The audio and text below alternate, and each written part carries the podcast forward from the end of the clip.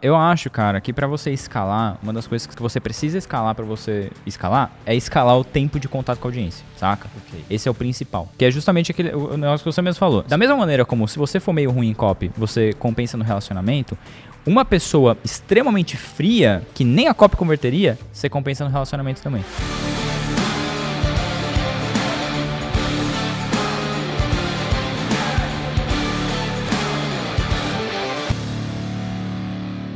Estamos começando mais um episódio do podcast A Sociedade Digital. Eu sou Fred Petrucci, estou aqui com Rodrigo Vinhas e Lucas Puerto e temos um convidado especial hoje para falar do nosso tema, que é Marcos Dutra, lançador, tem uma agência com quatro experts, está desde 2016 no marketing digital e ele é o cara que já fez tudo quanto é tipo de lançamento que você pode imaginar. E esse é justamente o tema de hoje. Que tipos de lançamento existem para a gente escalar o nosso lançamento? Existe possuído, é, pancadão, meteórico, passado passariano, passaórico, tem um monte de nome por aí e qual que é o melhor para minha estratégia de negócio? Tem o um melhor, tem o um pior, tem para quem está começando, então é isso que a gente vai ver aqui no nosso episódio de hoje. Então, primeira coisa, Marcos Dutra, seja bem-vindo. Muito obrigado. Seja é, bem-vindo, muito bem-vindo. É uma honra. Estamos muito felizes de você estar aqui com a gente. Você é um cara ilustre, aí tá no grupo do, do Mastermind do Vinhas, a gente já se conhece desde, acho que desde 2016. Desde Foram os desde... dois primeiros a entrar. É, né? praticamente. E a gente já se conheceu num evento com o Marcelo Germano, quando ninguém sabia o que era gestão de, de, de agência de marketing digital. A gente se conheceu lá, você lançava seu pai, acho que na é, época. Eu tava mais perdido que segue em tiroteio. Cara é músico entrando no marketing digital. Parecia cachorro em dia de mudança. Pior. E, e, aí, e aí, depois de lá pra cá, você cresceu pra caramba no marketing digital, tem uma agência hoje formada. Tá com quantos funcionários hoje lá, colaboradores? Cara, a gente tá com 40 e pouquinhos. E devemos, crescendo. Devemos terminar e contando. com 60 no final desse ano. Tá crescendo pra caramba e hoje a gente quer falar sobre que tipos de lançamento existem no mercado hoje, que são os mais conhecidos, né? E como que a gente faz para escolher qual que é o lançamento que a gente faz aqui na prática. Você é o cara que já fez mais de 100 lançamentos aí, esses 4 anos, 5 anos no marketing digital. Que tipo de lançamento você já fez, meu amigo? Conta Cara, aí pra gente. Eu já fiz tudo que é tipo de lançamento, alguns que inclusive eu me arrependo.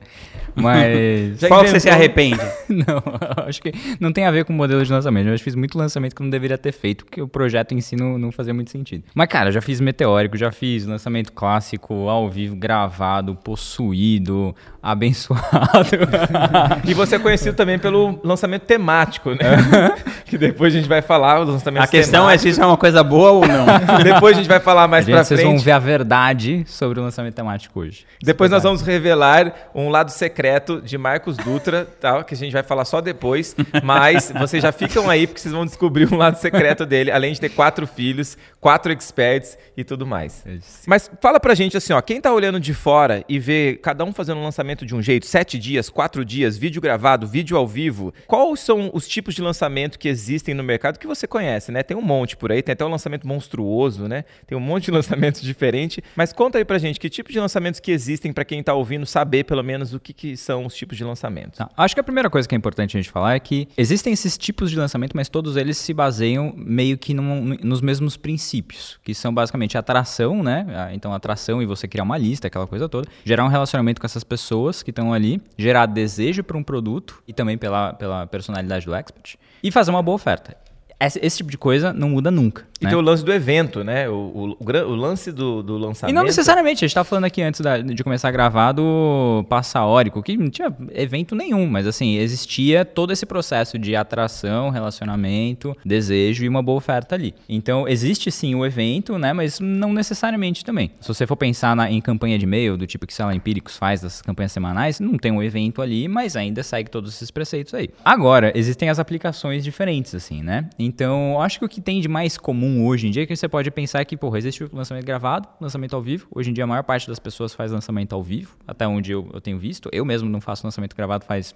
uns bons dois anos aí, não sinto falta, inclusive. E dois anos no mercado digital é uma eternidade. Nossa, velho, é tipo isso, é 20 anos. Então, assim, tem essa coisa do gravado ao vivo e a variação principal é da quantidade de dias que você faz esses lançamentos. Então, você pega, ah, sei lá, desafio, geralmente as pessoas fazem 7 dias. Possuído, geralmente as pessoas fazem 4 dias. Você pode fazer um webinário semente, que seria tipo um lançamento de um dia só. Sei lá, e tem maratona. Então, assim, é tudo uma questão de nomenclatura que vai variar, assim, a quantidade de dias, vai variar meio que um pouquinho da estrutura que as pessoas utilizam. Você pode colocar um elemento aqui, mas na base é isso daí, né? Vai variar se é gravado, se não é gravado, quantidade de dias e é mais ou menos isso.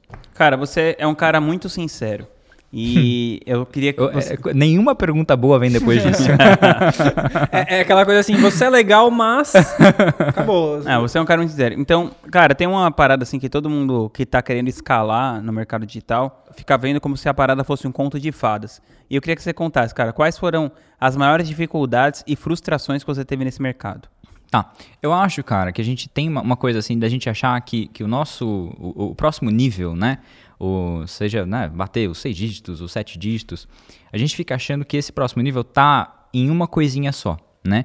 Então, velho, na prática não faz muita diferença você fazer um lançamento possuído para um lançamento desafio. Primeiro que assim, o expert continua sendo o mesmo, essa é a principal variável. O expert não vai mudar de um lançamento para o outro. É o mesmo. Fazendo WhatsApp, fazendo Telegram, tem algumas coisas que, que fazem diferença sensível, por exemplo, essa coisa do WhatsApp Telegram faz uma diferença, mas assim, não é isso que salva ou que faz um lançamento quebrar, né? O que, faz, o que salva ou, ou quebra um lançamento são justamente esses quatro princípios que eu falei. É atração, relacionamento, desejo e oferta. Então, assim, já houveram muitos casos em que eu botei toda a minha fé em uma coisinha que ia virar o jogo, né? Você falou, agora eu vou instalar o ManyChat. Agora, por exemplo, o ManyChat, que, na- que foi uma coisa que deu uma, uma mexida sensível, mas não é um bagulho que vai tirar um lançamento de 300 mil e vai levar para um lançamento de um milhão. Não, não tem esse poder, simplesmente não tem. Tem uma coisa muito engraçada que rolou quando eu tava no começo, que eu entrei num projeto que já tava rodando, e o primeiro lançamento que tinha sido feito nesse projeto tinha sido um lançamento bem sucedido, só que era tudo mal feito, principalmente do ponto de vista audiovisual. E o meu background é de produção audiovisual. Eu sou produtor musical de formação, trabalhei com publicidade um tempão. Então eu cheguei, meu, vou arrumar esse negócio aqui que agora vocês vão ver, vai bombar. E aí eu só fiz por. Assim, não tinha nenhuma visão estratégica por trás do que eu tava querendo fazer, eu só queria fazer mais bonito. Aí eu fiz mais bonito, o que aconteceu? Nada.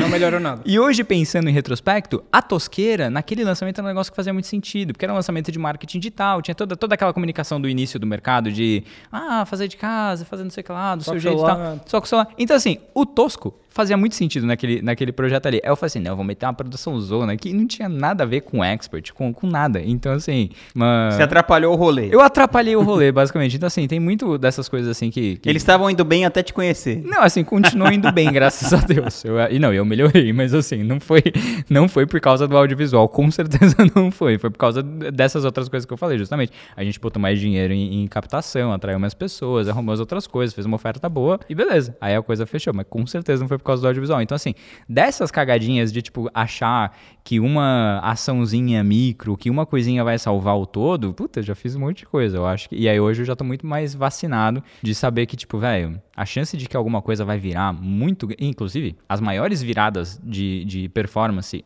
de toda a minha história, nenhuma delas foi prevista. Pouquíssimas foram previstas. Mas a maior parte era tipo assim: eu tô aqui só fazendo meu trabalho dia a dia e do nada, puf, o bagulho estoura. Porque eu tô só fazendo o trabalho do dia a dia e em algum momento a fortuna vai me abençoar. E é isso aí, sacou? Fora isso, eu só espero que as coisas vão Certo, decenti- mas você- decentemente bem. Você não, você não foi sincero como eu esperava pra dizer Ah, quais foram as maiores frustrações que você teve nesse mercado. Ah, tá, beleza, tá. Frustração. Eu acho que a maior frustração em termos de ter uma expectativa muito alta foi quando eu fiz um lançamento, não vou falar o nome aqui, eu acho. Claro, claro. Mas A gente coloca o arroba aqui no, na edição.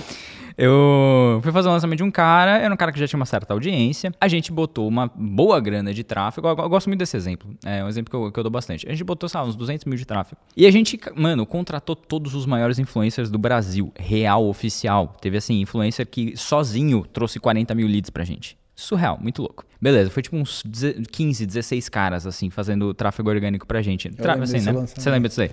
Mano, tava todo mundo achando que o bagulho ia ser de 3 milhões pra cima. Estourou a boca do balão. Estourou a boca do balão, só que não. Abriu o carrinho, velho, a gente faturou 600 mil. Investimos 200, faturamos 600. É um negócio assim que, tipo, velho, um lançamento do mais Normal. comum impossível, a gente achando que a coisa ia acontecer. E aí, qual que é o lance? É que ah, os fundamentos não estavam sendo bem aplicados. A gente achou só, eu de verdade, confesso, foi um lançamento que eu escrevi. Escrevi a copy mais ou menos com a bunda. Por quê? Porque eu entrei num projeto de última hora, o lançamento era para depois de amanhã e tal. Então não foi aquela copy que eu me, assim, me, me orgulhava, né? Então foi isso. Eu fico imaginando você escrevendo a copy com a sua bunda. não é uma imagem agradável. Desculpa. E aí, velho, a gente investiu 200, faturou 600, fora toda essa expectativa, o estresse da expectativa, fora toda a movimentação de contratar os caras para fazer a e tal. E aí, dois lançamentos depois, eu fui e visitei esse cara, né? Um cara que morava em outro país. Passei 10 dias com ele. Aí eu saquei quem era o cara. E aí a gente pegou e reescreveu a copy baseada no que eu tinha entendido de que era o diferencial dele real. A gente investiu 60 e faturou um milhão sem nada do, da, da, da, da, Sem pirotecnia. Sem pirotecnia, sacou? Só fazendo o básico bem Só feitinho. o beabá. Só o beabá. Então, acho que essa foi assim, de todas as... Fora assim, eu já tive um outro lançamento que deu ruim de verdade. Geralmente era por causa desse esquema, assim, de entrar aos 47 do segundo tempo, né, no, no, no lançamento. Na fogueira. É, muito porque eu acho que eu não tinha... Isso aprendi muito com Vinhas. Eu não tinha a coisa de eu me impor nos projetos, então aceitava muita coisa nada a ver. Então, eu já tomei, eu acho que dois lançamentos, assim, que foram muito ruins por causa desse, desse esquema. Então, geralmente, essa coisa de entrar em cima da Entrar em furada. Entrar em furada foi o que me ferrou. Mas esse foi um lançamento que, não, que eu não achava que ia dar furada, achava que ia dar bom pra caramba, foi horrível. E aí depois, quando a gente só fez o basiquinho bem feito, deu bom. Mas teve um que você já lascou mesmo, assim? Tomou preju É. absurdo. Já, já. Porque Já todo tive. mundo vê, vê sei lá, no pódio, tá hoje fazendo os lançamentos de sete Hoje, dígitos. hoje o Fred tá querendo cavar as tumbas dos tombos. Legal. Vamos Porque nessa. assim, a gente sempre Não, pior é que eu assisti, o, o, o- o- eu tava ouvindo hoje o podcast da, da Ana Paula, pensando assim, deixa eu pegar pra ver assim, né, como é que é o flow do negócio. E vocês estavam muito nice no, no podcast com a Ana, e vocês estão pegando pesado já desde o começo comigo. Pô, Você vamos lá. aguenta, Beleza, velho, você eu aguento, aguenta, tá bom, então, vamos é. nessa. É que a gente pensou assim. Cara, um cara que pinta o cabelo dessa cor aguenta qualquer coisa. Ai, tá bom. Ó, o negócio é o seguinte, a gente vem aqui e todo mundo fica contando os louros, né? Mas ninguém conta os tombos. Uhum. Então vamos lá agora. é, eu quero saber assim, ó. Você tem muitos lançamentos nas suas costas, já fez muita coisa diferente, pas- passou de várias partes, é, momentos do marketing digital, né? Cê- sim. Depois a gente vai falar lá do Manichete, né, tem o, o Meteórico, teve uma época que era muito meteórico. Você já fez Possuído? Quais são os lançamentos diferentes que você já fez assim? Qual, Cara, qual- vamos lá, vou tentar fazer uma lista. Já fiz Meteoro, já fiz Possuído, já fiz desafio de 7 e de 14 dias, já fiz lançamento clássico, já fiz Passare normal, já fiz passaórico, já fiz campanha de e-mail, já fiz webinário, já é campanha semanal, já fiz webinário. Qual você gosta mais? Cara, eu gosto mais do desafio. Eu não, eu não gosto muito dessa nomenclatura, eu sou meio avesso a esse negócio. Eu gosto de fazer lançamento ao vivo, enfim, é isso. Então você vai chamar de desafio, de possuído, de passarinho. Não tô nem aí. Mas eu, acho, eu gosto de fazer lançamento ao, Ao vivo vivo é o poder. e lançamentos um pouco mais longos do que o mercado se acostumou. Assim, eu acho que quando a coisa do desafio surgiu, tinha muitas essas doideiras de 21 dias, de 14 dias, e depois a gente foi meio que se.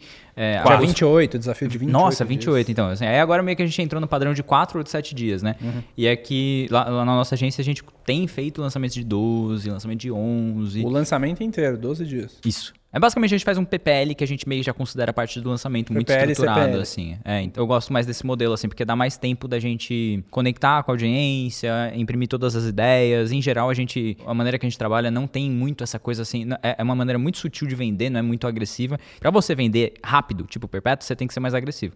Pra você não ser mais agressivo, você precisa de mais tempo com a pessoa. Então a gente aposta mais nessa coisa do tempo de relação do que qualquer outra coisa. Mas esse lance de fazer ao vivo, por exemplo, é, qual que é o impacto disso? Porque quem tá lá na frente é o expert, né? Se o expert não é bom de venda, não é bom de copy ali, ele não é bom de pegar e pôr os gatilhos de urgência, escassez, autoridade ali no meio do ao vivo, isso pra você impacta em alguma coisa? Se o cara não for bom nisso, você vai pro gravado ou pra- você só pega o expert que é bom nisso? Como que É, funciona? todos eles são muito bons. É, eu só Todas eu as só- é. deles são muito bons. Eu só são pego só o expert- meninas. é, eu só pego o expert Todos que é menos o bom. Marcos são Isso. bons, é isso? Eu só pego a expert que é bom nesse rolê. Quando a pessoa não tem muita experiência, aí eu colo um pouquinho mais nela, boto um roteiro, boto um script. Às vezes ela segue, às vezes ela não segue. Mas em geral é uma coisa que a gente consegue meio que. Você fica no fundo gritando, o Ítalo Ventura fez um outro podcast com a gente, e ele falou que ele fica com um ponto na orelha e o povo fala assim, pede like, aí ele, gente, like! Cara, nunca precisei, bicho, mas eu já cheguei perto de fazer isso daí em um dos projetos, só que no final das contas acabei saindo do projeto. Mas eu já cheguei perto de fazer isso daí e eu imagino que seja uma coisa interessante. O que eu tenho hoje é uma tela que o expert ele pode, eu posso me comunicar com o expert. pode No- ler. na, na mesma tela onde ele vê os comentários, tem uma caixinha que eu me comunico com ele. Mas é só pra dar alguma coisa assim muito, é, muito especial, assim, né? Muito específica e em geral a, a galera sabe se virar bem. Eu faço muito trabalho de, de acompanhar, assim, o, o que que o cara pretende, assim, de, de, de ensaiar com o cara antes, tudo assim, pra, pra, É pra porque eu tinha um expert que ele, ela, ela perdia a energia no meio do, do negócio. Ela tá, começa empolgada, de repente ela... No pitch ou na CPL? No CPL normal. Então, a cada 15 minutos, meia hora, a cada meia hora, ela dá uma. Porque Uma ela caída. sai, porque o normal dela é aquele mais tranquilo.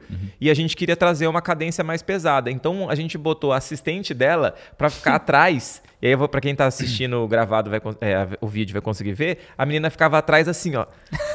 pra ela. E esse era o sinal pra ela. Dar uma animada. Pra ela dar uma, uma animada. Pra quem tá só ouvindo, gente, eu fiz como se fosse um, uma comemoração. Soquinho no ar. um soquinho, Soquinho no no ar. ar.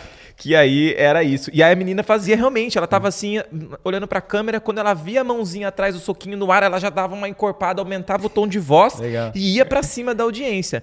É, e aí, realmente, é, eu acredito que são esses detalhes que fazem a diferença. É, mas assim, em, geral, é, é- é muito a questão da curadoria, assim. A gente costuma, eu costumo trabalhar com experts que já, já, já tem tempo de rodagem, que já participam do mercado de marketing digital de maneira mais ativa, assim, que participam de mentoria, mastermind. Então, quando você pega um expert que ele é mais maduro, isso daí é mais fácil. Quando você pega um expert que não é tão maduro, aí você precisa ficar mais em cima.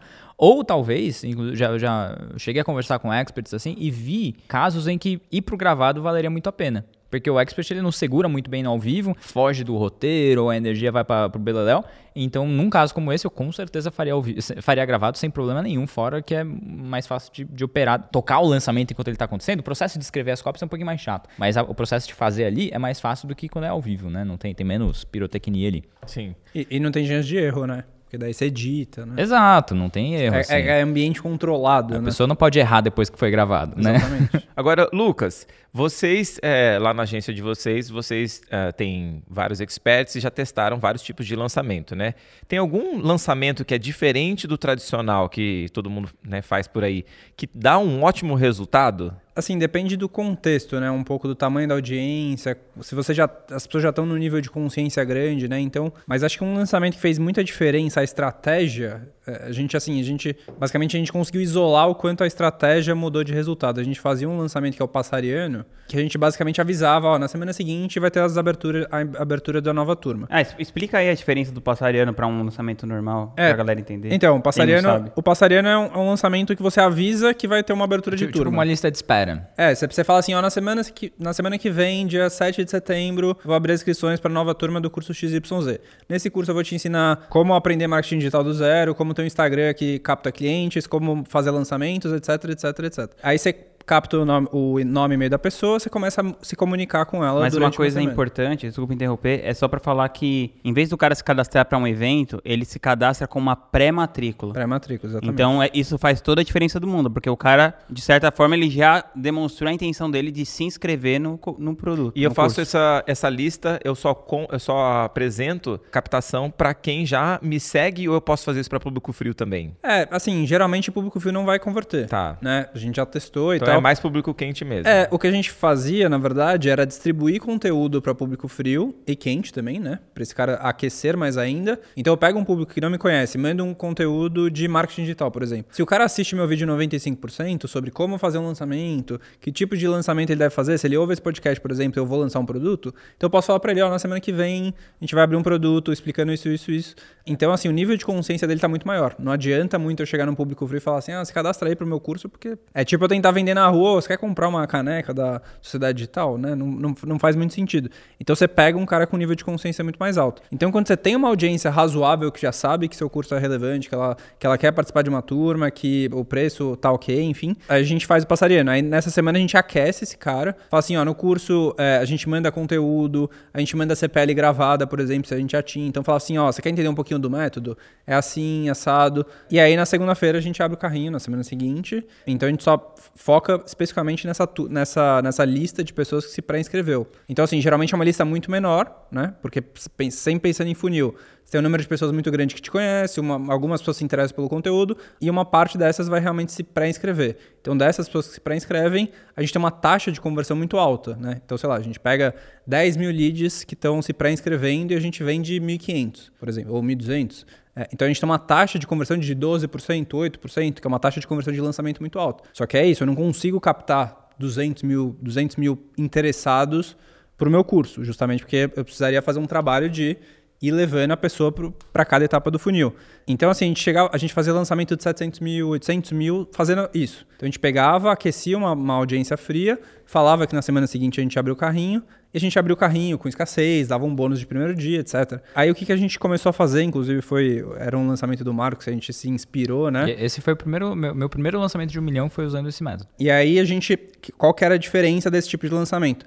A gente falava que ia ter uma, uma pré-inscrição para um curso, e na página de obrigado a gente tinha um grupo de WhatsApp. Então a pessoa ela já entrava num grupo de WhatsApp, que dentro do grupo de, de, de, WhatsApp a gente fazia basicamente o que a gente faz numa CPL, só que em áudio. Então a gente mandava áudios longos de 7, 8 minutos todos os dias, durante 7 dias, entregava parte do curso, né? Dava uma degustação, quebrava objeção, enfim, engajava com as pessoas, fazia parte do relacionamento que o Marcos falou.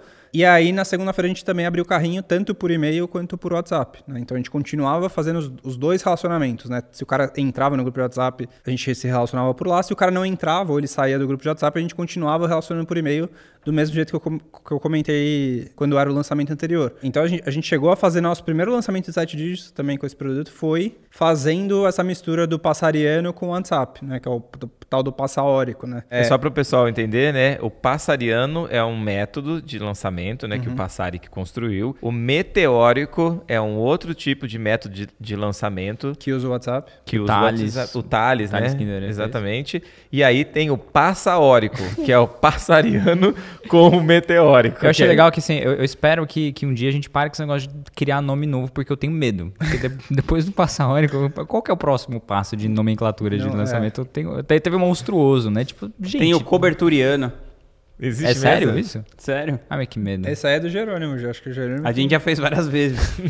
explica é, aí. Então explica tá. Aí. É, você, tipo, você não faz assim, você só faz a cobertura do evento. Vamos supor, faz a cobertura do evento que vai ter do Jerônimo do WA. E aí você coloca uma grana para ficar impulsionando a galera a assistir essa cobertura do evento. E depois você faz uma oferta de um lote zero, de um lote 1. Um, uhum. Para quem se Para quem, pra quem assistiu essa cobertura. Sim, pode crer. Pode crer. E, e, aí, e aí, no primeiro dia você, bastante, você mostra mais bastante. o conteúdo e menos na oferta, e aí você vai criando desejo, vai criando desejo, no último dia você só vai falando da pré-inscrição. Acho que quem falou isso, eu ouvi pelo menos a primeira vez falando, foi o Gigante, que era o CEO do Jerônimo. Eles faziam isso, inclusive, antes do Jerônimo pré-gratitude. Ah, que massa. Mas o que eu quero saber aqui é dos tombos que ninguém conta. Fala aí do fracasso do lançamento que eu perguntei aquela hora, você acabou não contando. Ah. O fracasso, assim, o lançamento que você ah, tá. perdeu dinheiro. Porque o que acontece? As pessoas, e daí a gente pode falar sobre isso, né? As pessoas vão lá e fazem um lançamento e sempre acham que vai ser sucesso, né?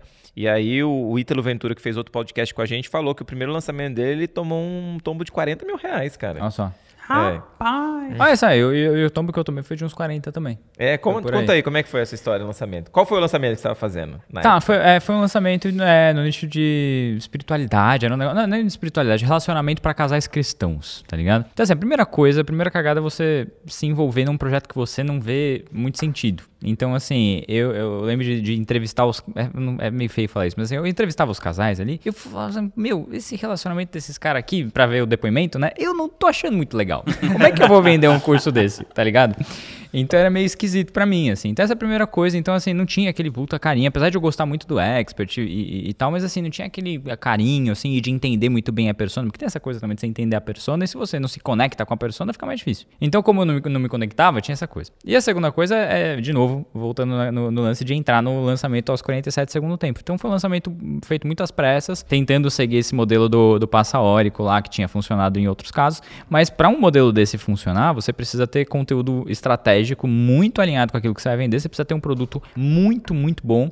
E presença precisa... do expert também. E, precisa de presença é, do expert. A CPL no WhatsApp precisa de muita. Exato. Então, assim, não é simplesmente bota a galera no grupo do WhatsApp e vai. E aí, o expert estava achando que era mais ou menos isso. Então, você fala assim, oh, manda os negócios. Meu, tô viajando, não tem como mandar nada não. Então, a gente tocou o lançamento sozinho. Então, foi de investir uns 60 mil, faturou 20 e foi isso aí. A, a entrega, tudo muito cagado, assim. Então, Agora, tem coisas um, que eu não me orgulho. Tem, um lança, tem algum lançamento que você fala, meu, isso aqui eu passo longe, não faço nem a pau, nem que me paguem, ou não tem isso? Não, não tem, cara. Eu acho que eu não curto muito fazer lançamento gravado, porque eu acho que perde muito da espontaneidade do expert. Pra mim, o legal, assim mesmo, eu acho que eu comecei a me divertir mais fazendo lançamento e logo me divertindo, ter melhores resultados, foi quando a gente começou a fazer as coisas ao vivo, saca?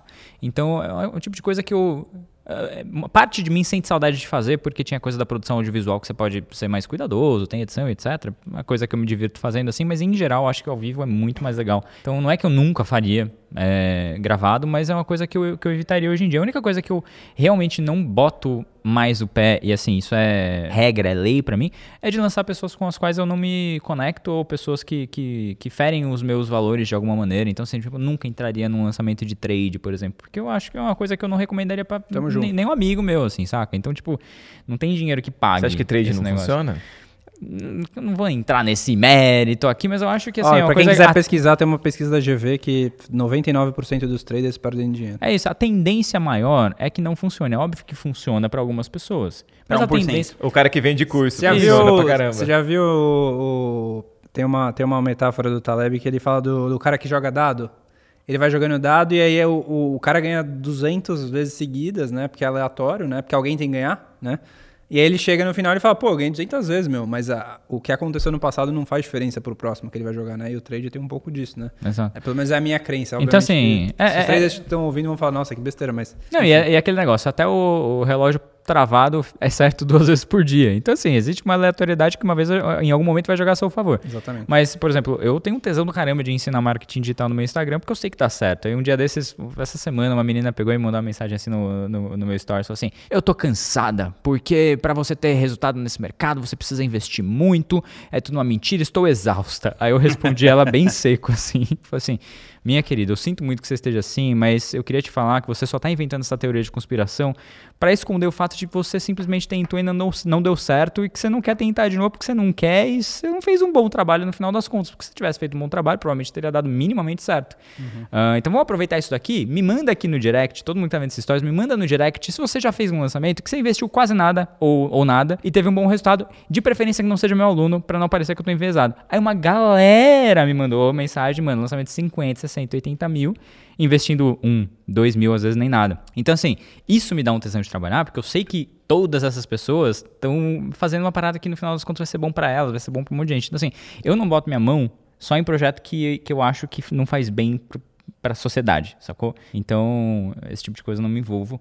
E talvez. Bem comum. E, e, comunicação, e comunicação que seja agressiva demais, saca? Se eu precisar ficar é, sendo ignorante com as pessoas, ou se eu precisar ficar botando o dedo, assim, ou prometendo coisa demais que é, que é, que é, é impossível de entregar, esse tipo de coisa eu passo Vem da sua casa para comprar meu cu. Tipo isso, não, impossível, cara. Então, assim, é, esses são os únicos lugares que eu não vou. Agora não tem muito a ver com o método do lançamento em si, mas como ele é feito. Isso, essa é a boa pergunta, assim. É, esse... Mas posso só falar, é, acho que é um Vai. ponto importante aí no, no método que eu acho que a gente tem hoje lá na Ingratitude, não é nem pelo, com, pelo método em si, né? Mas assim, a gente hoje tem um custo de oportunidade, né? A gente não consegue lançar todo mundo que a gente quer, né? É, então a gente tem que escolher quem que a gente vai lançar e a gente tem algumas janelas por ano. Então dá para fazer 5, 6 lançamentos por ano de um export, né? Basicamente.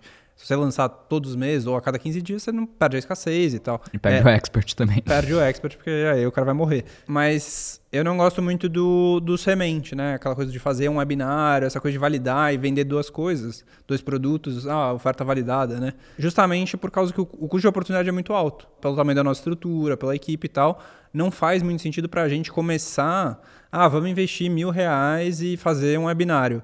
É, então, para a gente não faz sentido, porque senão eu tô, tô, gastando muito tempo que eu poderia dedicar para lançar um produto já validado, um expert que já tem um, um, um track record, enfim. Ou a fazer uma aposta que se justifique caso dê certo. Exatamente. Então, assim, aí é, é uma questão do tamanho que a gente está hoje, né? Não faz mais sentido eu fazer um lançamento que vai ter 3 mil de faturamento, 5 mil de faturamento. Mas acho que é o único lançamento que a gente não faz, mas é, é pelo momento e não pelo. Posso discordar, assim, com ressalvas? Cara, pode discordar o que você quiser. Porque, assim, eu não, Sem ressalvas, inclusive. Não, é, porque eu não tenho o tamanho de vocês, então eu não posso entender exatamente qual é o lugar exatamente que vocês estão. Mas eu sou muito pró lançamento tosqueira feito assim meio que pra responder àquela, aquele, aquela faísca do momento, assim, saca? Porque eu acho que nessas, às vezes, beleza, você precisa empata com o teu Ah, pode ser um corte. Sou pró-lançamento tosqueira. E é um novo tipo Porque de eu lançamento. sou pró-lançamento tosqueira. É o novo lançamento tosqueriano. É.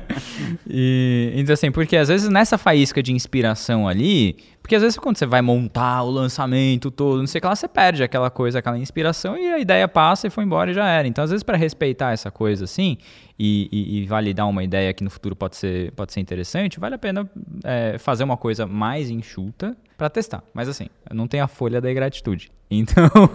Mas o que você tá querendo dizer é o seguinte, para quem tá querendo, tá começando, ou tá querendo escalar os lançamentos, pelo que eu entendi que você tá falando, é aproveitar uma oportunidade de alguma coisa que você tá se relacionando com a sua audiência ali, você pegou algum ponto que tá, vamos colocar um nome bem assim, tá hypando, né? Aquela galera tá pirando naquele tema, é isso que você tá querendo dizer? Sim, Aproveita- e- Tosqueira, porque eu digo o seguinte, eu não vou fazer um mega planejamento. Isso é um lançamento mais feito assim, Mas a é melhor- de caixa é de melhor- maneira simples. Nesse sentido, eu prefiro mil vezes o lançamento de desafio, Uhum. ao invés do semente, que é um webinário só, tem menos possibilidade de você Sim. explorar a Sim. história. Você pode fazer o contexto. tosqueira com É. um pouquinho mais de live, né? Com, com mais tempo de, de contato com a audiência. Mas, eu, mas assim, sobre essa coisa da tosqueira, né? De fazer um lançamento. Vamos trocar esse nome aí, na boa? Não, eu um gostei, eu lançamento gostei. mais simples, fazer um lançamento mais simples, mais enxuto. Não, vai ser o corte, esse Tá o bom, pró-lançamento beleza. tosqueira.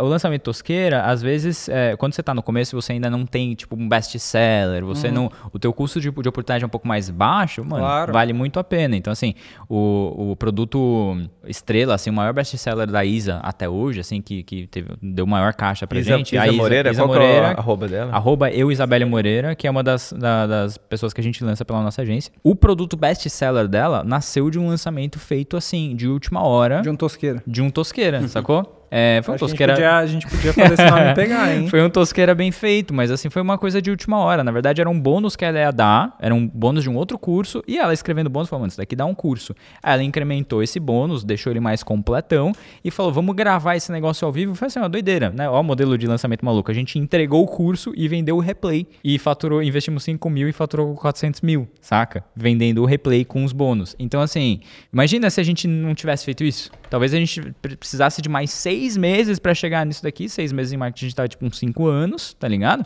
Então, assim, a gente ganhou um tempo. de- Fora que isso foi no começo da Mas- pandemia. A gente conseguiu pegar aquele timing massa da, da pandemia e escalar o produto durante essa época. Seis meses ali teria custado muito caro pra gente. Mas, É ROI de 100 com lançamento tosqueira, tá? Não, mas é, só é um o título, parênteses. é o título da- da- do podcast. O parênteses é que eu acho que você não discordou de mim. Não, não porque, discordei, Porque é. eu Por isso tava- que eu falei que era com Eu acho que o ressalvas. seu MVP faz todo sentido. Total. Só que eu prefiro. ah, se eu, se eu quero fazer um MVP como você fez, eu não vou fazer um semente, que é um webinário. Eu vou Sim. fazer o desafio, vou fazer, vou fazer a entrega ao vivo do, do curso, né? Então, você tem metodologias mais interessantes, porque o desafio dá pra você fazer tudo no Instagram É, e ele criar só, um canal ele do só tá Telegram. falando do lançamento semente em si. Então, cara, Tá tudo bem. tá ótimo. Mas é isso que eu acredito. Às vezes as pessoas me perguntam, né? Ah, vai fazer um lançamento, mesmo que for ao vivo, testar um produto novo, quantos dias, né?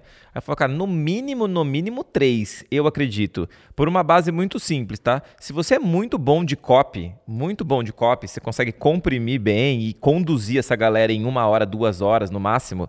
Aí vale a... é, Mesmo assim, acho que não vale a pena, né? Se você é bom de copy, faz três dias muito bom de copy, que vai ser muito melhor ainda. Mas se você não é, você vai ganhar a pessoa onde? Na reciprocidade, na geração de valor.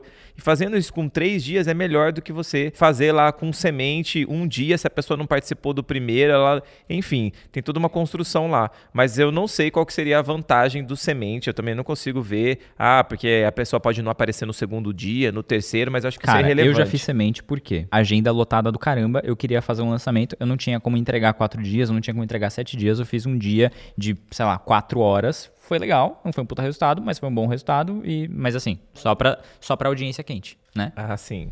Mas Aí ma- talvez mais uma fosse. coisa de, de, de eu sendo um expert não ideal, tá ligado? Mas, ó, vamos, vamos aproveitar que o Marcos tem uma agência que já tá em franco crescimento há um bom tempo e trazer uma questão que costuma ser difícil pros os donos de agência. Como que você acha que é a melhor maneira de conduzir essa relação ah, estrategista, dono da agência, com expert? Você acha aonde que você tem que participar mais? E o que, que você aprendeu eh, nesses anos todos lidando com tantos experts diferentes? Tá. Ah, eu respondo a segunda pergunta que é mais fácil. Eu acho que o principal é assim, bicho. Nosso trabalho enquanto estrate- estra- estrate- estrategista é sair da frente, saca? É simplesmente liberar o caminho para o expert poder brilhar. Isso dado que você tenha um bom expert. Se você tiver um expert medíocre, você precisa sim entrar no caminho e fazer o caminho e andar e carregar o maluco nas costas. Mas se você tiver um expert decente, pô, velho, o seu trabalho é simplesmente tentar fazer florescer nesse cara o que ele tem de melhor e não se meter muito, né? Então essa é a principal coisa e aí entra muito da parada da curadoria, né? Então assim, gastar mais tempo na curadoria, conversar com mais pessoas por mais tempo para você só fechar com as pessoas que realmente são boas e aí tenta fechado com elas, bicho, tenta simplesmente seguir o que aquele cara faria por instinto e dar uma organizada um pouquinho maior e só, velho. E, e principalmente respeitar as ideias deles e tal. Então, Viu, tipo assim, Lucas? as nossas ideias. Ah, então, assim, os nossos lançamentos, por exemplo, tipo, velho, a primeira concepção do lançamento, na maior parte das vezes, eu espero partir do expert. Eu jogo pra ele, velho, a gente tem reunião só Agora ele fala, viu. Rodrigo?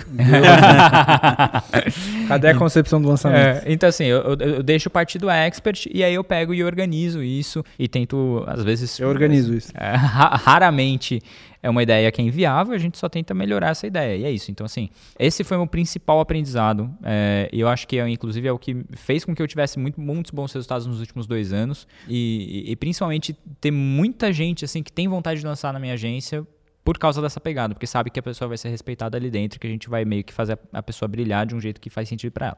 Aí agora com relação a todos esses papéis de sócio, estrategista, especialista, pai, o cacete, isso daí é difícil pra Dedel. Inclu e assim, não acertei, confesso.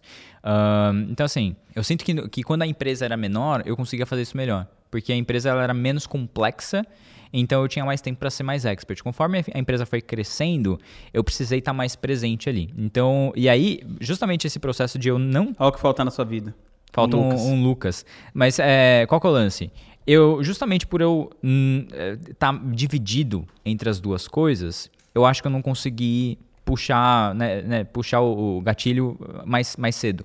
Então esse ano eu decidi que eu sairia muito Peraí, do puxar meu... o gatilho mais cedo, o que você quer dizer Puxar o gatilho no sentido de, tipo assim, meu, to- tomar uma decisão Tomar e decisão. sair de uma coisa pra outra, sacou? E de ser mais expert do que ser estrategista, porque eu acredito que eu, muito focado em ser expert, a empresa rodando bem, eu sou mais valioso pra minha empresa e pra mim mesmo dessa maneira. Então eu não consegui fazer essa transição porque a empresa ainda precisa muito de mim. Então o que, que eu fiz agora nos últimos meses foi, tipo assim, meu, reduzir completamente o escopo do meu projeto como especialista. Não tô lançando produtos novos, todos os meus produtos são gravados, não tenho que entregar nada ao vivo, meus lançamentos são mega tosqueira, simples, né?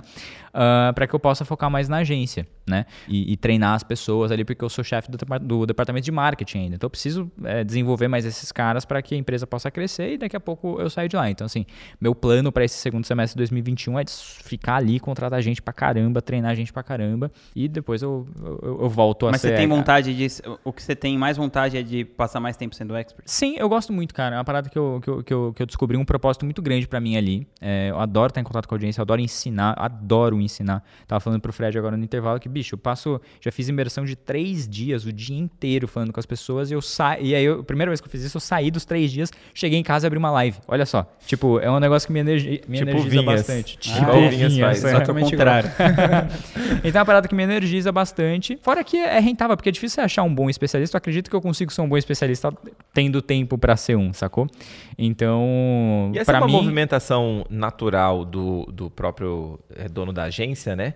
Porque você masterizou o marketing digital, você fez com um especialista, deu certo. Você fez com outro especialista, terceiro. Cara, então vocês têm tanta, tanta bagagem ali que é muito natural para vocês ensinar para as pessoas o que também fazer para o negócio deles dar Sim. certo. né? Fora que o, o, o, o estrategista, virando especialista, ele aprende muito mais sobre o processo e consegue entregar lançamentos melhores como agência, saca? Isso é uma super coisa. E também acaba meio que virando. No meu caso, eu comecei a produzir conteúdo, uma das grandes, grandes motivações foi uma sequência de, de coisa que deu errado e que não tinha a ver comigo, sabe? De puta, sociedade que não deu certo, especialista que não sei o que e tal. Eu falei, mano não posso mais ficar dependendo dos outros desse jeito. Aí eu comecei a produzir conteúdo sem nem pensar em vender. Eu só falei, meu, se, se der algum pau, eu tenho audiência e eu vendo alguma coisa pra esses caras aqui, sacou? Então essa, essa, essa foi a minha motivação, Fora assim, que de... o lucro você não precisa dividir. Exato, né? não precisa dividir. Então, assim, é uma ferramenta de sustentabilidade, saca? Pra tua marca, pra um monte de coisa. Então eu acho que faz muito sentido sim. É um movimento natural e eu, eu recomendo super. Agora, para quem está querendo escalar o um negócio, a pergunta é: tem algum tipo de lançamento que você recomenda? Você fala, ó, você quer escalar, vai nesse lançamento aqui. Como que a pessoa faz para escolher qual que é? Se ela faz possuído, passaórico, passariano, desafio, CPL gravado? Tá, eu acho, cara, que para você escalar, uma das coisas que você, que você precisa escalar para você escalar é escalar o tempo de contato com a audiência, saca? Esse é o principal. É uma esse, coisa... esse foi um insight, esse vale Esse um corte. É, você precisa escalar o tempo de contato com a audiência. Que é justamente aquele o negócio que você mesmo falou. Da mesma maneira como se você for meio ruim em copy, você compensa no relacionamento, uma pessoa extremamente fria, que nem a copy converteria, você compensa no relacionamento também, sacou? Hum, isso é interessante. Ah, o? Fred fez cara de Nazaré, pensando aqui, passou as continhas. então, você compensa nisso daí, né? Inclusive, eu tava falando do, aqui no intervalo do, do lance da maratona, que é uma coisa que a gente tem feito muito. A gente tem chamado de maratona, sei lá como é que outras, outras pessoas devem chamar por aí. Por isso, inclusive, que eu, que eu evito de ficar dando nome pras minhas coisas, porque eu acho meio que uma bobeira, porque provavelmente o que eu tô fazendo aqui, isso paira na- no campo das ideias aí, e outras pessoas estão fazendo também. Não quero ficar reclamando a, é, autoria sobre o negócio, até porque não foi eu que criei, foi uma coisa que eu fiz junto com a Isa pela primeira vez. Qual que é o lance da maratona? É uma live extremamente longa no dia de fechamento de carrinho ou de virada de lote, que é um ponto de escassez muito forte. Então, bicho, a gente começou a fazer live de 6, de 8 horas no último dia. E a gente vende muito mais. Você fica ao vivo com ela? Não, ela eu faz não, sozinha? ela faz sozinha. E você faz o seu sozinho? Eu faço o meu sozinho, os especialistas fazem só, mas não sozinhos. A gente faz toda uma dinâmica pra ter convidado, até pra pessoa poder fazer xixi, comer e tal. Então, né, é importante. Então, e, é um negócio assim que virou o jogo, a gente vende tipo 5, 6 vezes mais do que a gente venderia num dia de Você fechamento faz de carrinho durante o normal. dia de semana ou é final de semana? Foda-se, no dia que dia tiver que fechando abre o o carrinho. carrinho. No dia que. Não, que fecha. Vamos aplicar essa no próximo No do dia que, Jerônimo, Lucas? depois eu mando um podcast lá no na, na Craft. É, então assim, meio que quintuplicou o nosso resultado de fechamento de carrinho. E qual que é a, a variável? Tempo de contato, só. Porque às vezes uma pessoa que tava ali meio na dúvida, ficou ali um tempinho assistindo a live da. Isa e falou assim, pô, mano, essa menina é legal. Ou às vezes ela tinha uma objeção que era muito específica e, mano, a Isa matou, porque em 8 horas você tem tempo de matar Matou todas, todas as objeções. é, ou você falou uma coisa que era o que a pessoa não estava pensando, você falou assim, putz, então faz sentido entrar. E às vezes o especialista tem um insight que ele não teve durante o lançamento inteiro, ele vem com um argumento novo ali e mata, saca? Então, tipo. Muito legal. É, inclusive, a última vez que eu fiz isso, o que aconteceu? Eu tava lá e eu falei assim, ai gente, meu, senti aqui que eu tenho que fazer um negócio com vocês. E aí eu peguei e fiz uma- um exercício com os malucos lá, de visualização e o cacete. E aí eu fiz porque eu queria fazer, porque eu achei que eu tinha que fazer isso só. E a mina pegou e falou assim, meu, não sei o que, que você fez agora, mas deu certo, estou indo comprar. E foi uma parada que surgiu assim, sabe? Que não tinha botado na copy, tá ligado? Então é muito... E Então é eu acho que em assim... gerar valor pra pessoa, né? É. Não tem nem a ver com se a pessoa vai comprar mais ou não. Exato. Então, assim, voltando à tua pergunta, né? O que, que tem que fazer para escalar? Qual que é o ponto? Pra mim, o ponto, né? Modelo de lançamento. Pra mim, o ponto principal é isso, cara. Você tem que investir mais em PPL, investir mais em produção de conteúdo. Tá ficar aí a gente tempo- aqui, ó, o dia inteiro gravando podcast. É isso, velho. Então, tipo, bicho, você tem que investir Querendo nesse- escalar nesse- o nosso tempo com a galera. É isso aí. Então, você precisa fazer isso daí. O que, que você fala? Eu queria que você, que você contasse a sua história com a Isa, porque eu acho que foi um match, assim, que deu aquela equação que um mais um foi muito, muito maior do que Sim, dois. total. Quando eu comecei a mentorar a Isa, eu já tava com você fazia um ano e pouquinho. E, cara, ela faturava, não sei, vai, 30 mil por mês, alguma coisa assim. Uhum. E agora ela fatura tipo um meio milhão por mês. É, então a gente tava. Isso foi. Eu comecei a. a um relacionamento com a Isa ali. no Plaquinha, mais um relacionamento que começou na Craft. Mano, você tem que fazer um selo, velho. Selo. Clim! Mais um relacionamento É. que começou na Craft. A gente começou esse relacionamento ali em 2019, meio que trocando uma ideia sobre a gente fazer um perpétuo junto. A gente chegou a desenhar alguma coisa por fora da agência, não tinha nada a ver com a agência, era só meio que uma- um projetinho paralelo nosso ali. E não vingou muito. A Mika tava grávida na época, a Isa tava grávida na época, doideira. Todo mundo grávido. Todo mundo grávido. E a Isa tava ali fazendo o lançamento dela. E o que, que a Isa ela tinha? Que era muito legal e que ela tem até hoje. Ela tem uma paixão bizarra pelo que ela faz. Ela é trabalhadora pra Dedel. Ela gosta desse negócio, tipo assim, meu, quer, quer ver a Isa feliz. Tipo assim, toda vez que eu falo desse negócio da maratona, a galera fica tipo, meu, né? Porque eu nunca vou fazer isso. A Isa, ela, tipo assim, maratona. É tipo é, é, férias, tá ligado? ela fica muito feliz, tá ligado? Nossa, eu queria ser a Isa. Então, ah, Anota aí, Vinhas. então esse é o tipo de coisa que. que... Seis horas no próximo lançamento da Gret TV. É. Os vai ter que levar uma barraca pra dormir, né? Uma cama. Sou muito cansado, mano. E aí. Então, assim, a, a, então a Isa tinha essas coisas assim que eu, que eu admiro muito. É, fora que ela era uma ótima vendedora, né? Que é uma coisa muito importante, ótima comunicadora. Mas aí, o que que acontece? O que, que, que, eu sinto que faltava na Isa, assim? Faltava meio que uma cabeça de, de escala, porque ela tava tão envolvida no processo ali de fazer conteúdo, ficar, não sei o que, não tinha alguém pensando lá de fora do processo de escala, uh, ou, ou, alguém que já tivesse feito esse processo antes, né? E que soubesse mais ou menos passo a passo, que para pegar e botar a bola no chão e falar, gente, vamos organizar esse negócio aqui e vamos fazer direito pra gente escalar saca? Não que ela não fizesse direito, mas ela fazia de um jeito que não era otimizado para escala. Uhum. Então a gente sentou, parou, ela tinha muita, por exemplo, crença de botar dinheiro em tráfego e ela mesmo não sabia fazer tráfego, não sei o que, não botava, né? Então assim, primeiro lançamento já pegou, colocou muito mais dinheiro do que ela estava acostumada a colocar. E aí tem toda a coisa dos processos de entrar na agência, então a agência já tem já toda uma estrutura que faz com que as coisas sejam mais rápidas. E a Isa é uma pessoa que ela tem muito desse lance que eu falei de é, é funciona muito bem para Isa essa coisa que eu tenho de deixar o expert falar, de dar, de dar espaço para expert, porque a Isa é extremamente criativa. Então quando juntou essas coisas todas, foi muito bom, saca? Por isso que a gente cresceu muito rápido. Quando eu conheci a Isa, a gente tava, ela tava fazendo lançamento de 100 mil, assim, é, era o máximo das, os melhores lançamentos, batia 100 mil cravadinho, assim. Nosso primeiro a gente já fez 150, meio que sem querer, e daqui a pouco a gente tava fazendo 300, 500, 1 milhão e tal, em menos de... e no último vocês já faturaram 2 milhões e pouco, Foi 2 né? milhões e 200. Então, no, em 9 meses a gente saiu de 100 mil para 1 milhão Isa. Incrível. É, Uma bela gestação. A bela gestação. Rapaz, fiquei em choque agora. Rapaz. É, cresceu pra caramba. Ó, fala aqui pra gente. Tá? Muita, muitas pessoas que nos assistem são uhum. agências que querem crescer e escalar. Tem experts também, né? mas tem agência. Como foi a sua trajetória do crescimento da sua agência? Hoje você tá com quase 40 colaboradores, você falou aí, né? Já tá com 40, indo pra... A, a, previsão é de chegar Como em 60 Como que é esse crescimento da agência? Quais foram os steps aí, os, as fases que você consegue enxergar? Fase de faturamento, de colaborador. E como que você vê essa construção, né? Pra quem tá olhando aí, quanto tempo você está fazendo essa construção dessa agência aí? Dá para fazer o quê? Dois, três anos, quatro anos? Quanto tempo demora? Cara, dependendo do, da, da onda que você pegar, você consegue fazer mais, mais rápido. E é importante ressaltar isso, que existem ondas, né? Não é tipo tudo meritocracia e o caralho. Você tem que acertar um expert, você tem que acertar um bom lançamento, um bom produto.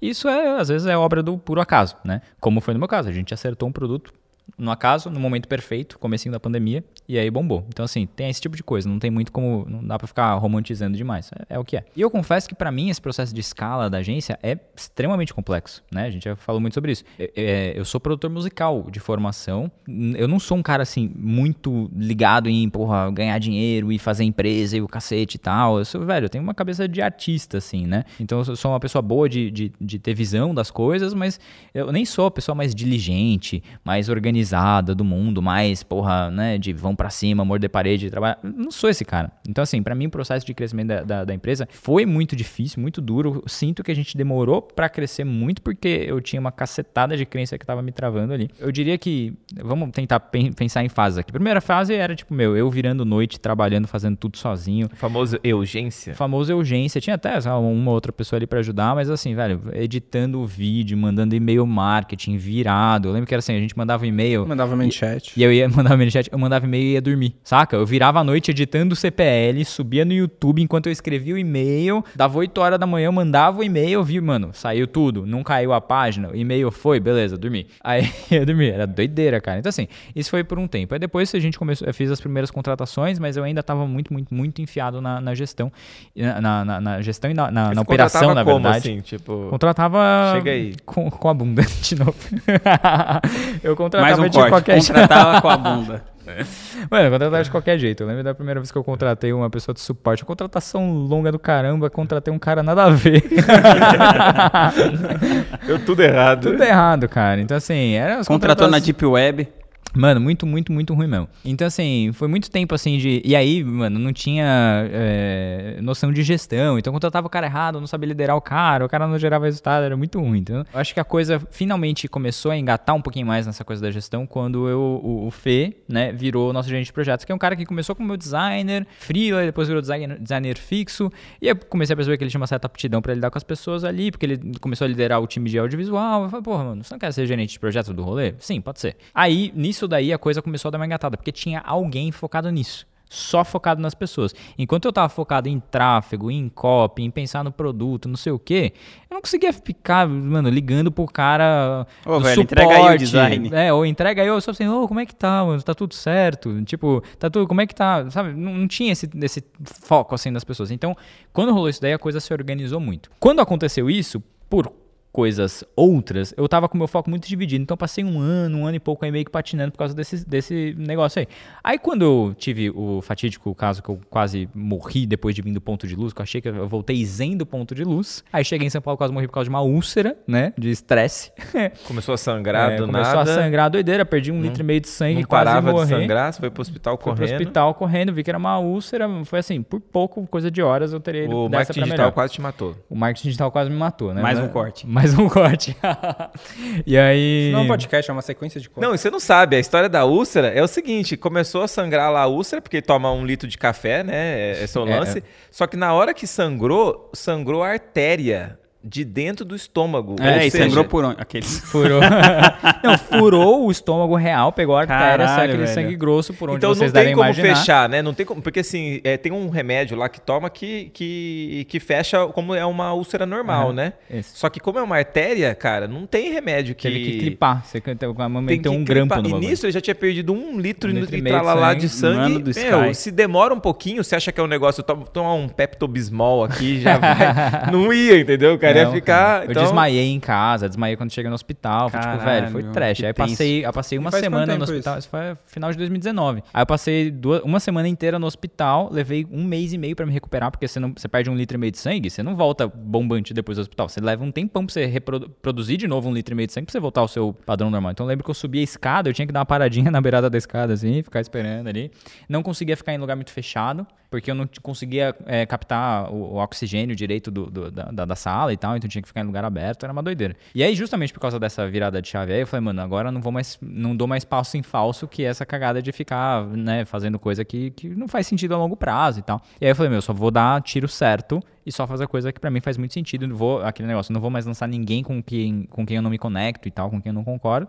E foi aí que a coisa começou a acelerar. Então, quando juntou essa coisa de ter uma pessoa focando muito na parte da gestão, e eu falei, velho, agora a gente vai assumir, vou assumir essa coisa da estratégia, vou só dar tiro certeiro, sniper, nada de errado. Aí a coisa começou a crescer muito rápido. E por acaso, o ano seguinte foi o ano da pandemia, foi que a coisa estourou grandão, assim. Mas eu mesmo. acredito nisso, da negócio da habilidade única e de você ter foco naquilo que é onde você gera mais valor do seu negócio, que o Vinhas fala muito, né? Você pode até falar isso aí. Só que é isso, a hora que você focou, abriu mão de olhar para as outras coisas, mas não é que você abriu mão e o negócio despencou. Não, você colocou alguém para focar lá. E aí o, o, o Fê focado lá, você focado aqui, e você com um bom expert que foque no negócio dele de ser expert, é um mais um mais um que vocês experimentaram na prática que não dá três, né? Nessa matemática multiplica muito melhor, que é o que vocês estão colhendo hoje. Agora, a parte de, de colaboradores, de crescer, assim, como que é esse lance de. Agora vocês estão com 40. Sim. Só que você está você tá trabalhando menos, vamos falar assim, no sentido de com menos estresse, Sim.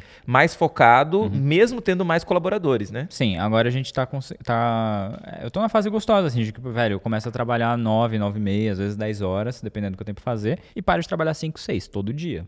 Não importa se tem lançamento, se não tem lançamento, a mesma coisa pra a maior parte das pessoas da agência. Fora quando eu tenho algum projeto que acontece de noite, que acontece no fim Claro. de semana, aí tem que trabalhar no fim de semana, mas. É, Você não é igual a Ellen, né? A Ellen fez outro podcast com a gente, e aí ela dá seis horas, não importa o que aconteça, ela desliga lá e vai embora pra casa dela. Não, eu faço isso. eu faço isso daí. Exceto está tendo lançamento ao vivo. Exato. Se tem um lançamento que tá ao vivo, que tá rolando de noite, eu tô lá. A Ellen não, ela falou que a galera fala que quer comprar, vem uma mensagem automática. Só abrimos de novo na segunda. Caraca, é, não, a gente não faz isso aí não. não, mas e, e isso faz parte dos meus valores, né? Então, assim, os meus lançamentos sempre são durante o dia, inclusive. Os meus lançamentos é uns horários tudo errado, 10 da manhã, 11 horas da manhã, que eu sei que estrategicamente é errado, mas é que, velho, pra mim, mano, de noite é sagrado. Então eu só faço lançamento de noite quando é de outros experts Hoje você tal, preza a qualidade de vida, essa organização. Muito né? mais, cara. Porque assim, porque eu já quase morri por causa desse negócio. Na época que eu quase morri, eu tava virando noite a, a torta e a direito, viajando pra, puta que pariu pra acompanhar a Expert. Tinha uma doideira, não parava em casa, trabalhava muito, muito, muito mesmo. Um estresse danado. Foi, "Meu, isso daí pra mim não faz Só que mais hoje sentido. você tem mais resultado, vamos, você, a sua empresa cresceu mais, Sim. mesmo você É. reduzindo sua Porque eu, eu aprendi um negócio com vinhas e que eu aprendo a- a- até hoje, é, que é o lance de você passar mais tempo na, pra tomar a decisão correta do que aplicando a decisão, saca? Eu acho que essa foi a grande mudança, assim. Então, eu dou uma canseira nos experts, velho. Às vezes eu tô conversando com um expert que, que quer que eu lance ele e que, sei lá, até rola um interesse. Eu falo, ó, a gente vai conversar não te prometo nada assim pros próximos dois meses, a gente vai conversando, beleza? Beleza. Porque assim, eu quero dar tempo de eu mudar de ideia, de eu conhecer outra pessoa, eu- eu- sabe? Não vou conhecer o maluco aqui agora e, e falar, vamos lançar semana que vem. Já passei dessa época, a única vez que eu fiz isso foi com a Isa, que era certeiríssimo, porque eu fiz um. Cheguei com o Fê quando a gente foi fazer essa Pô, também mudança. você da tinha convivido com ela dois anos eu a ali na conhecia Craft, muito né? bem, exato. E aí, tipo assim, eu fui fazer o processo quando a gente foi, depois dessa coisa da úlcera, a gente foi fazer a virada da empresa, fui fazer uma reunião com o Fê, com meu sócio, eu falei assim, cara, a gente precisa de um bom expert. Como é que é esse expert? Botei no papel, desenhei o expert, coloquei todas as características, eu olhei e falei assim, Fê, é a Isa. Ele falou, que Isa? Eu falei, mano, você não sabe, mas é ela. Ele falou assim, então tá, se é isso daí, eu confio. E eu só liguei pra Isa e a gente fechou. No dia seguinte a gente já tava planejando o lançamento, saca? Então, mas, porque era uma coisa muito certeira. Fora isso, velho, eu levo um tempão pra conversar, porque eu só vou entrar em qualquer coisa que seja se for extremamente certeira.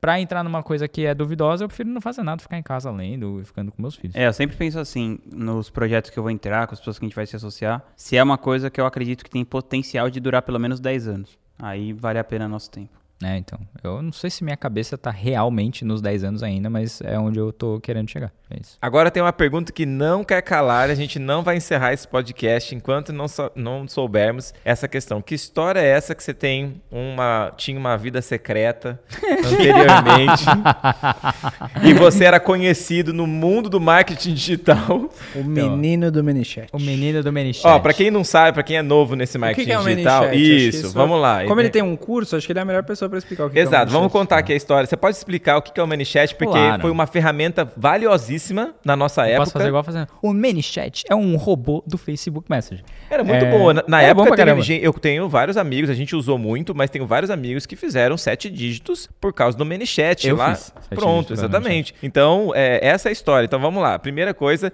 con- explica o que é o ManyChat, mas você não vai fugir de falar por que, que você virou o menino do ManyChat e por que, que você Desvirou. desvirou Desvirei, por tá. uma questão de entender lá. Tá, beleza. Qual que é o lance? Então, o ManyChat, pra quem não sabe, é uma ferramenta de automação de Facebook Messenger. Na época que as pessoas usavam muito Facebook, funcionava que era um absurdo. Eu acho que estaria funcionando mais ou menos até hoje, só que aí mudou todas as regras lá de política de privacidade. A gente não pôde utilizar da maneira que a gente utilizava antes. Só para explicar, né? O, o ManyChat é como se fosse é, É tipo o um, WhatsApp. um e-mail marketing de Facebook Messenger. Que é Um como se fosse o, é, o, o Como Messenger. se fosse o nem direct do Facebook. Isso, Isso. direct do Facebook. Só que você conseguia Isso. programar várias conversas e Isso. perguntava o nome da pessoa, gravava o nome da pessoa. Podia disparar uma sequência de mensagens durante X dias. Aí você pergun- fazia uma coisa. pergunta e tinha um botãozinho sim, não. Aí a pessoa clicava, a pessoa Isso. clicava no sim e você tinha uma Você resposta criava programada. interação, era uma doideira. Então, assim, e aí quanto mais, quanto mais interação você colocava, Era um maior era o. CTR. Era, Era um bot. bot. Maior era o CTR na última, no, no link final. Enfim, era, era muito massa. E aí, o que que acontece? Eu descobri esse negócio em 2017. E era uma dessas coisas que, nem eu falei no começo, que tinha a cara que ia virar o jogo. Né? E realmente ajudou bastante no começo, era muito interessante. E eu fiquei muito entusiasmado com essa parada, porque eu gosto muito de coisa simples. E o ManyChat era muito, muito simples. Muito fácil de mexer. Então eu meio que dominei a ferramenta muito rápido. E daqui a pouco eu já tava dando palestra na Craft. Fiz um zoom com a galera toda do, do Plat pra mostrar como é que era o lance. Então, assim, eu já tava conversando com toda a galera no mercado pra falar dessa ferramenta. Eu falei, velho, tem uma puta oportunidade no mercado aí. O argumento de, de venda pra um produto é, de educação que ensina ManyChat era muito, muito grande, né? Um puta argumento bom. Ah, não tinha ninguém fazendo isso direito. Eu tava meio que com, com, com um comichãozinho assim de falar mais de marketing digital, porque eu, eu tinha um especialista que falava de marketing digital eh, nessa época, mas que ele era. não tava muito afim de trabalhar tanto assim, tava uma pegada mais de boas. E aí eu falei, velho, quer saber? Eu vou criar esse produto aqui, vou botar ele no Perpétuo, porque eu tava na pira do Perpétuo também, caí numa, numa, numa copy de desafio do Ladeirinha naquela época. Eu falei assim, não quer saber? Eu vou fazer esse negócio, vou botar na data que a gente vai. Então fui lá, criei o produto, fiz um vídeo de vendas e fiz um vídeo de um anúncio, né? E aí começou a rodar, e era um vídeo puta mega divertido, legal, assim, que eu me diverti fazendo e tal. E aí ficou rodando e deu um bom dinheiro. Foi um produto de 197 reais que deve ter faturado em uns 400 mil durante uns, sei lá, seis meses, assim, né? Impressionante. Ah, pra perpétuo, não tinha nenhum upsell, assim, demais, assim. Então, Com foi- um anúncio. com um anúncio só. E Ah, tinha um anúncio real. de remarketing. É, E era um baita anúncio legal. E aí, mano, o bagulho veiculou, que era surreal. Ele tem, tipo, mais de 10 mil, 10 milhões de visualizações, o anúncio do Facebook. E no, no YouTube ele pegou uma, uma, uma filinha de orgânico também que foi boa. Então, assim, deu muito certo por um bom tempo. Até que, no final do ano, começou a sequência de Fire e Fórmula de lançamento ao vivo e esses eventos ao vivo no nosso mercado de 2018. isso. E aí, meu, eu fui nos eventos e a galera chegava e assim: Meu, você que é o menino do Manichat? aí eu, oi, tudo bom? E aí, aí, o pior foi um dia que uma menina chegou pra mim assim: Meu, você que tem aquele curso do Manichat, né? Eu falei, ah, eu mesmo, ela me dá um abraço, eu sou sua aluna, eu, poxa, que legal, né? E ela pegou e eu vi que ela tava procurando o meu crachá pra saber qual era o meu nome. Hum, aí aí eu lascou, falei, velho, ferrou, bicho. Ela não sabe seu nome, mas sabe que você é o cara. Ela me deu dinheiro e não sabe meu nome. Que profissões que tem essa dinâmica aí? Não são profissões muito legais. Então eu, eu achei, eu achei que não tava sendo bom pra minha marca, sacou? É, primeiro porque assim, porra, não tava causando impacto na vida daquelas pessoas profundo assim. Então hoje se um aluno meu me encontra ao vivo, os malucos tem um piripá que me abraça e eu fico emocionado de encontrar os caras porque a gente tem uma conexão muito forte. E eu não quero, eu não queria ficar conhecido como o cara do Manichat. Porque posicionamento nada a ver, sabe? É, ferramental, raso, assim, que não, não é nada que eu acredito. Então eu peguei e falei, vai, vou tirar esse negócio do ar. Eu tirei do ar e foi essa história do Manichat. Eu fico torcendo pras pessoas. Aí, até hoje acontece, velho. Eu fui num, num, num encontro no final do ano passado, chegou, você que é menino do Manichat? Então, De você que achou que a gente ia deixar essa história morrer. Essa história ia morrer, mas a gente tá ressuscitaram. E vai Então, virar Reels. Nossa, velho. É, não, esse é o nome do podcast. Entrevistei o menino do Manichat e olha no que deu. É, Ó, e olha só, você que encontrar Marcos Dutra na rua, ou você que. Faz o seguinte, ó, você que encontrar Marcos Dutra na rua, você fala, ô, aí o menino do Manichat. Mas também, se você quiser ser mais ousado, vai no Instagram dele e bota uma hashtag menino do Manichat. Qual que é o seu Instagram aí? arroba Marcos com U, Dutra com dois As no final. Então pronto, esse foi o nosso podcast, mais um aí sobre como, que tipos de lançamento que existem e como escalar o seu lançamento. Fica aí as dicas para você aplicar no seu lançamento aqui. Eu sou Fred Petrucci, aqui estou com Rodrigo Vinhas, qual que é o seu arroba? Arroba Rodrigo Underline Vinhas. Lucas Puerto. Lucas Porto Faria. E se você quiser acompanhar os E o pró- meu arroba menino do. oh, não. Se você quiser acompanhar os próximos episódios aqui do A Sociedade Digital, você clica no sininho se você estiver no YouTube ou no Spotify, você clica no seguir. Nossos episódios saem às segundas-feiras, às 6 horas da manhã, no Spotify e nas suas Os agregadores de podcast. nos agrega- agregadores ou ao meio-dia no YouTube. Queria agradecer aqui a presença de Marcos Dutra Eu aqui. que agradeço. Grande O dinossauro do Nem marketing digital. dinossauro do marketing digital aí, desde 2016. 2016 a gente já tá velho Já já. Eu é, sou de já é meio 2016 dinossauro já. também, já. É. a gente já tá velho aqui no Eu marketing tô, de, digital. eu tô desde 2015. É um dinossauro. Gosto de mais, deixar né? minha data aqui É cravada. o vovô do É digital, vovô do digital. praticamente. É o vovô. Então é isso, até a próxima, nos vemos lá.